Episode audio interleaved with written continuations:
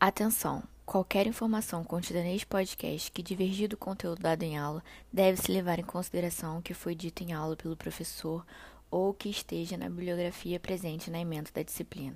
Desta maneira, o conteúdo deste podcast não poderá ser utilizado como referência em vista de prova. Oi, gente, bem-vindos a mais um podcast. Hoje vai ser sobre restaurações indiretas em dentes posteriores que foi a aula dada pela professora Cristiane no dia 13 de outubro. Então, quais são as indicações para as restaurações indiretas em dentes posteriores? Quando nós temos cavidades grandes, quando temos dentes com paredes fragilizadas, quando temos fraturas de uma ou mais cúspides ou quando temos uma necessidade estética. Os trabalhos restauradores para restaurações indiretas eles são obtidos através de vários passos operatórios o preparo, a moldagem, a obtenção do modelo, a confecção da restauração sobre o modelo e depois a cimentação. Essa, essas restaurações indiretas elas têm uma classificação. Então vamos falar da classificação quanto à extensão. As intracoronárias, que são as inlays, as extracoronárias parciais, que são as onlays ou overlays, as extracoronárias totais, que são as coroas totais. Uma inlay, ela é uma restauração unicamente intracoronária, só ali dentro da coroa. A onlay, ela é uma restauração extracoronária com envolvimento já de cúspide. Pode ser uma ou mais cúspides. E a overlay, ela é uma restauração extracoronária com envolvimento de já de todas as cúspides. A coroa total ela é uma restauração que recobre todo o dente. Já tem uma destruição bem extensa, vai até ali na cervical. Então, qual procedimento que vai ser feito de acordo com o que foi perdido de remanescente dental? Temos que pensar que a crista marginal ela é importante na estrutura e na resistência à fratura dos dentes.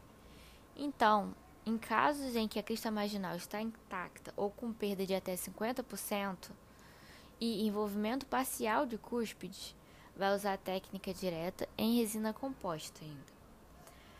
Quando a crista marginal tiver com perda superior a 50%, com envolvimento total de uma ou mais cúspides, vamos usar a técnica indireta, sem recobrir demais cúspides em cerâmica ou em resina composta. E quando já tiver a crista marginal com uma perda total, envolvimento total de cúspides e aí a técnica vai ser o pino, técnica de overlay ou coroa total em cerâmica, resina composta ou metal cerâmica. Vamos ter também a classificação quanto ao material. Ela vai ser metálica, quando é confeccionada totalmente em ligas metálicas. Vai ser metalocerâmica, quando ela tiver uma estrutura metálica recoberta pela cerâmica.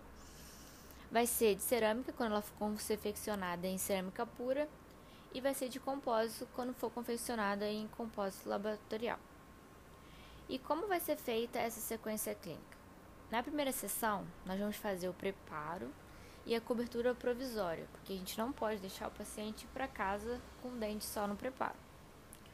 Na segunda sessão, a gente vai fazer a moldagem, porque só de fazer o preparo já demora bastante, então já ocupa muito a sessão, o horário da sessão. Então, deixa para moldar na segunda sessão. Na terceira sessão, a gente vai fazer a prova da peça, que foi feita pelo protético, ele vai mandar, e a gente vai fazer a prova, vai checar a adaptação, vai fazer algum ajuste se for necessário. Se for um ajuste pequeno, faz a cimentação, acabamento e polimento. Agora, se for um ajuste maior, manda de volta para o protético. E aí, na quarta sessão só, que a gente vai fazer a cimentação. Quais são os princípios que determinam o tipo e a execução dos preparos? A preservação da estrutura dentária, a retenção e resistência, a estabilidade estrutural e a integralidade das margens. Vamos falar então sobre a preservação da estrutura dentária. A restauração indireta, ela vai substituir as estruturas dentárias perdidas e preservar a estrutura dentária remanescente.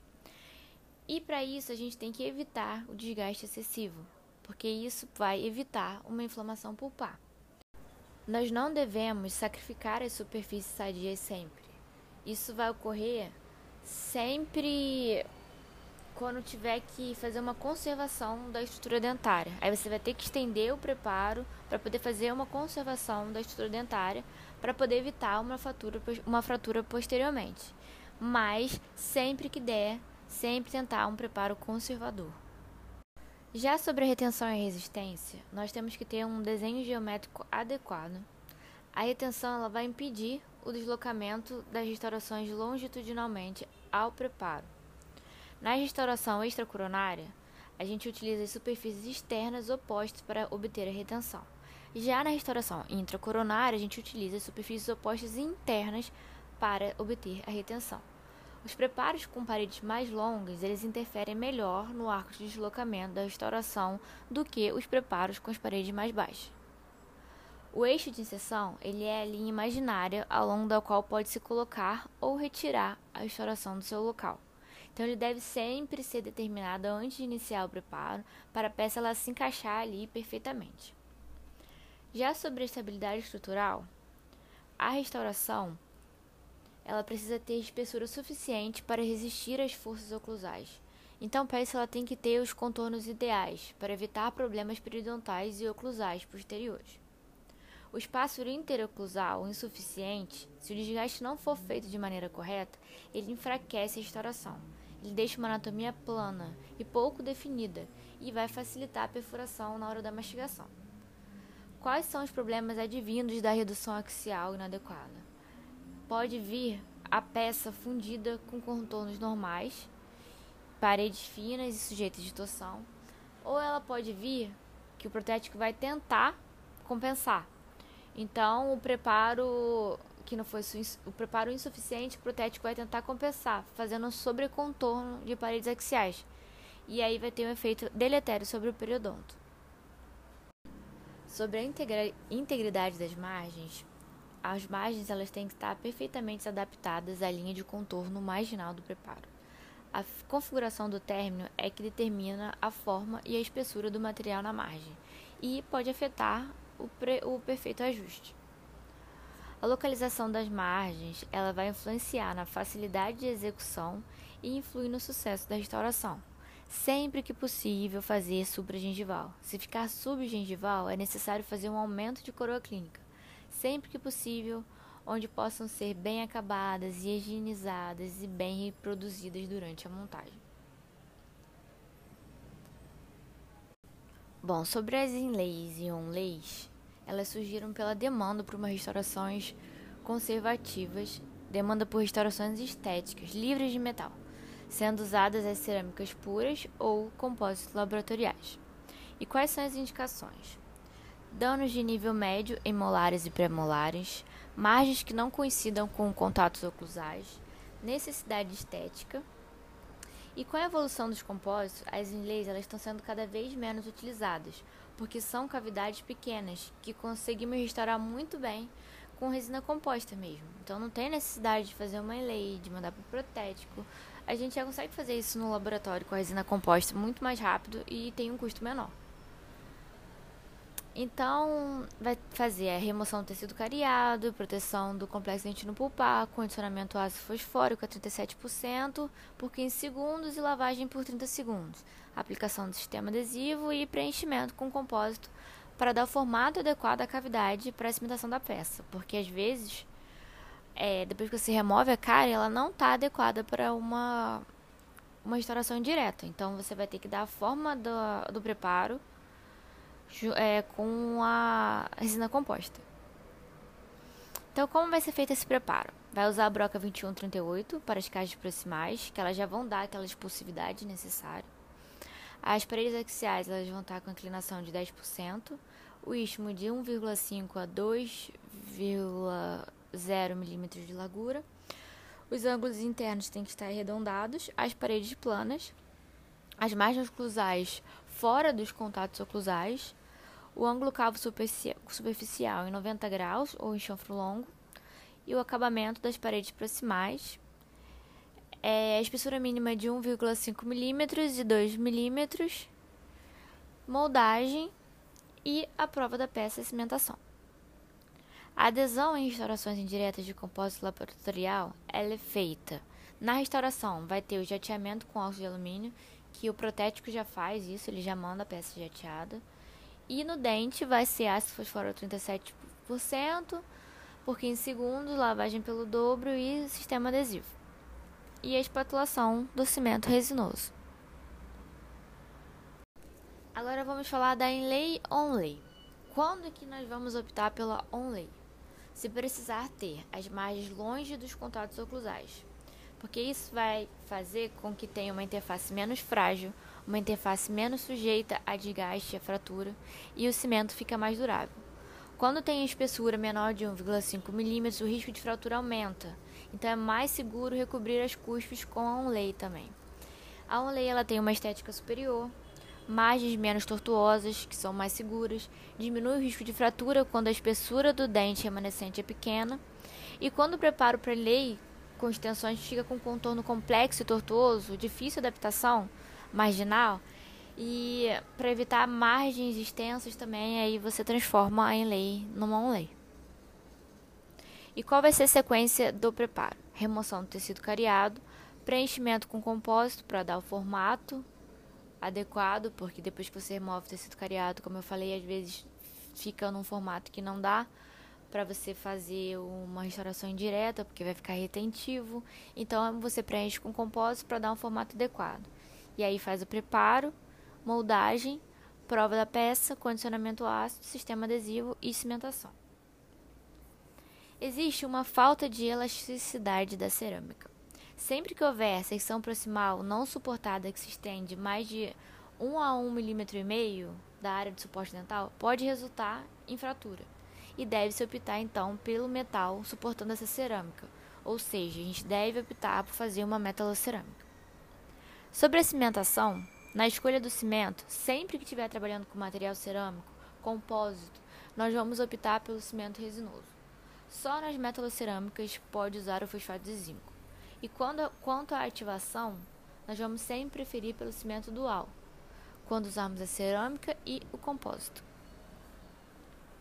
No caso de vidro ceramizado, ele é um dos sistemas mais usados quando falamos de cerâmica pura.